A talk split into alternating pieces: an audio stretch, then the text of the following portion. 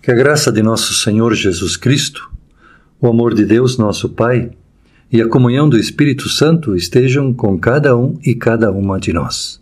Amém.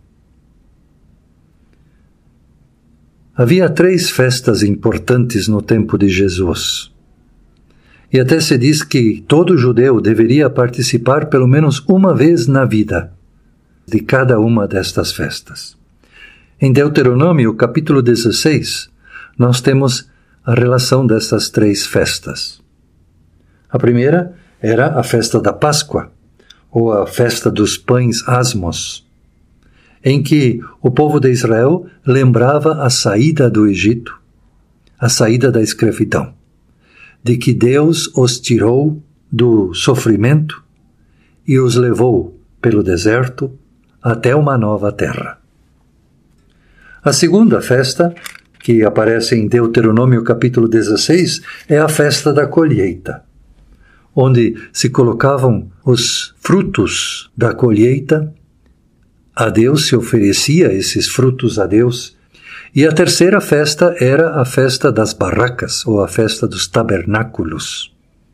E nesta festa, de maneira especial, que se festejava durante sete dias, nesta festa, o povo de Israel era lembrado de como Deus os havia conduzido através do deserto e de como a vida depende da bênção e da ajuda de Deus.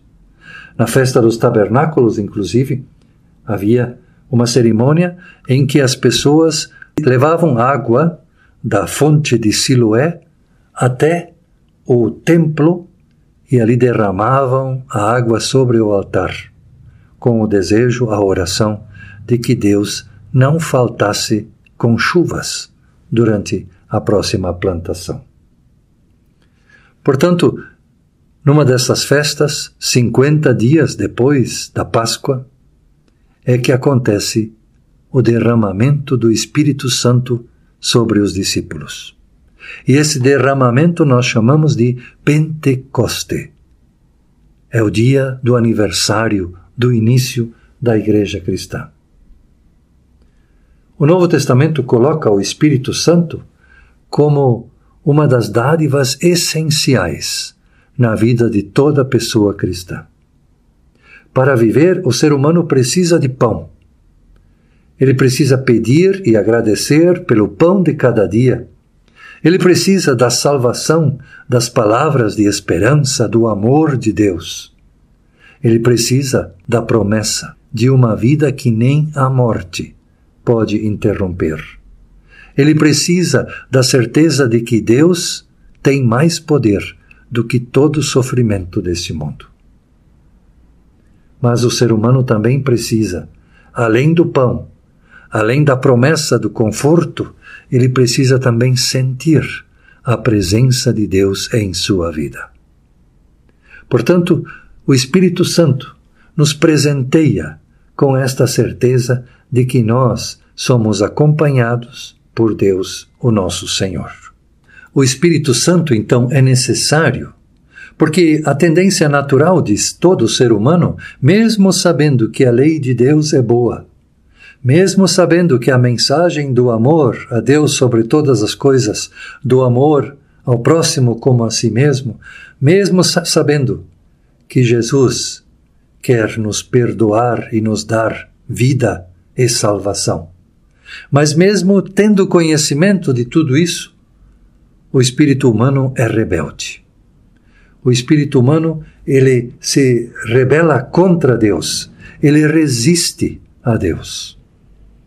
Por isso, o Espírito Santo nos ajuda a entender e a aceitar, a receber as dádivas de Deus em nossa vida.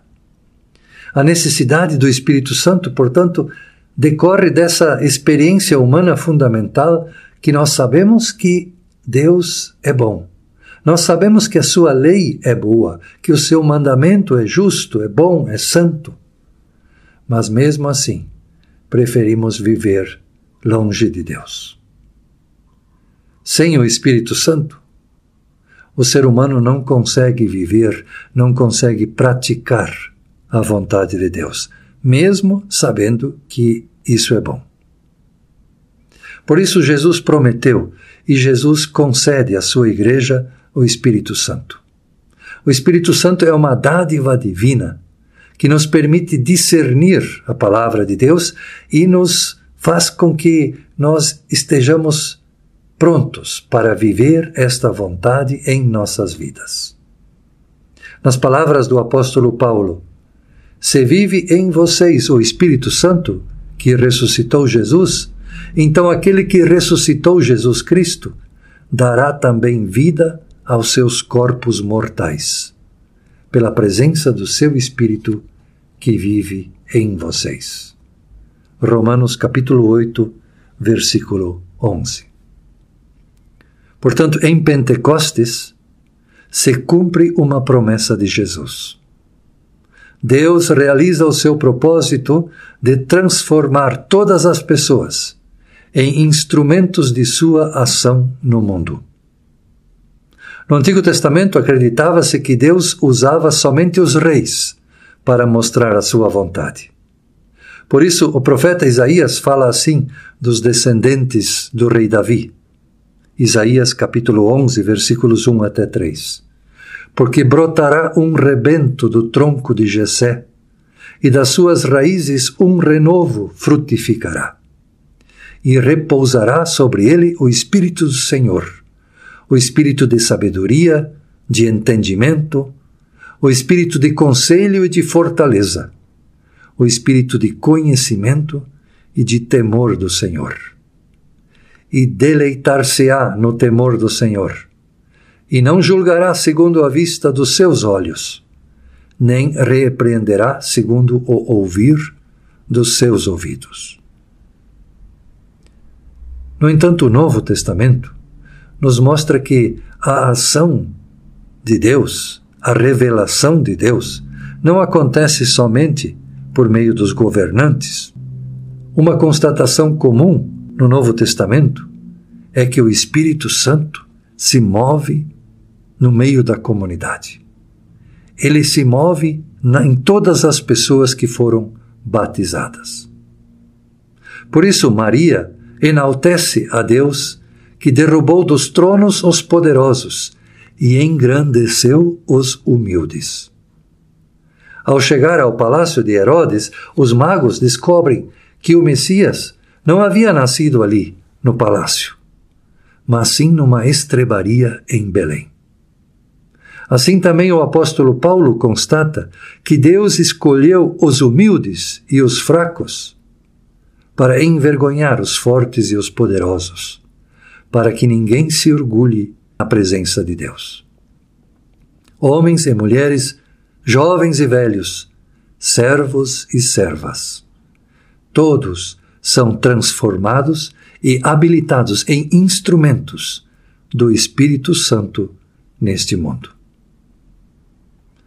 Algo que do que isso significa pode-se notar no exemplo de Pedro. Durante a Semana Santa, nós o vemos fazendo promessas sem fundamento, fugindo na hora da prisão de Jesus, negando conhecer a Jesus diante das outras pessoas, trancando-se em casa com medo das autoridades.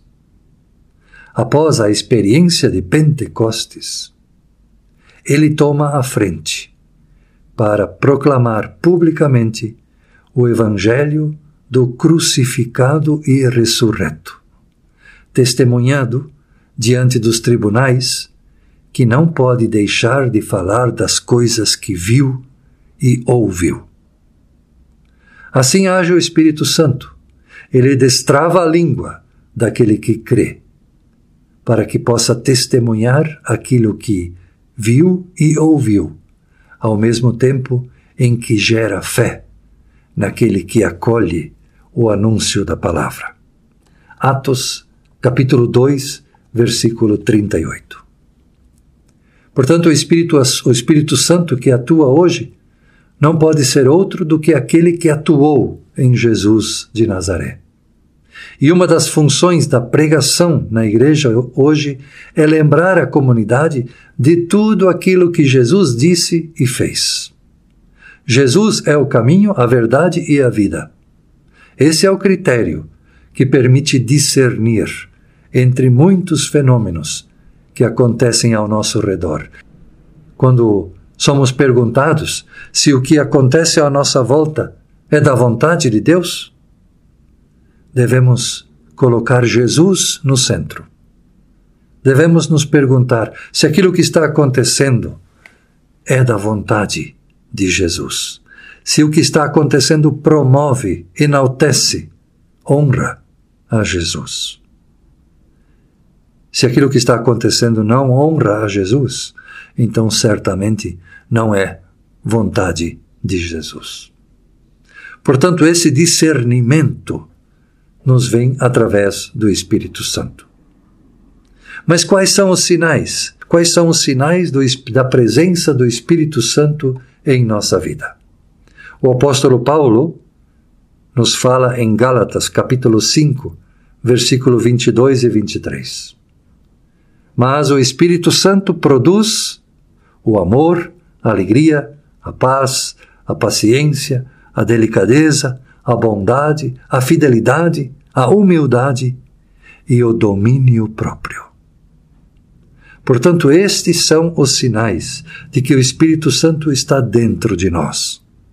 Se nós conseguimos cultivar em nossos corações o amor, a alegria, a paz, a paciência, a delicadeza, a bondade, a fidelidade, a humildade, o domínio próprio. A intolerância, o ódio, não combina com o Espírito Santo. Revela, sim, a ausência do Espírito Santo. Por isso, nesse dia de Pentecostes, roguemos a Deus: Vem, Espírito Santo, vem também para nós. Dá-nos a tua presença Faze-nos instrumentos da mensagem do amor de Deus, da mensagem da salvação, e faze com que a nossa vida, o nosso temperamento, as nossas atitudes, as nossas palavras reflitam essas marcas do Espírito Santo. Reflitam o amor, a alegria, a paz, a paciência, a delicadeza, a bondade, a fidelidade, a humildade e o domínio próprio. Que assim seja para cada um de nós, para cada uma de nós. Que a graça de nosso Senhor Jesus Cristo, o amor de Deus, nosso Pai, e a comunhão do Espírito Santo estejam sempre no meio de nós. Amém.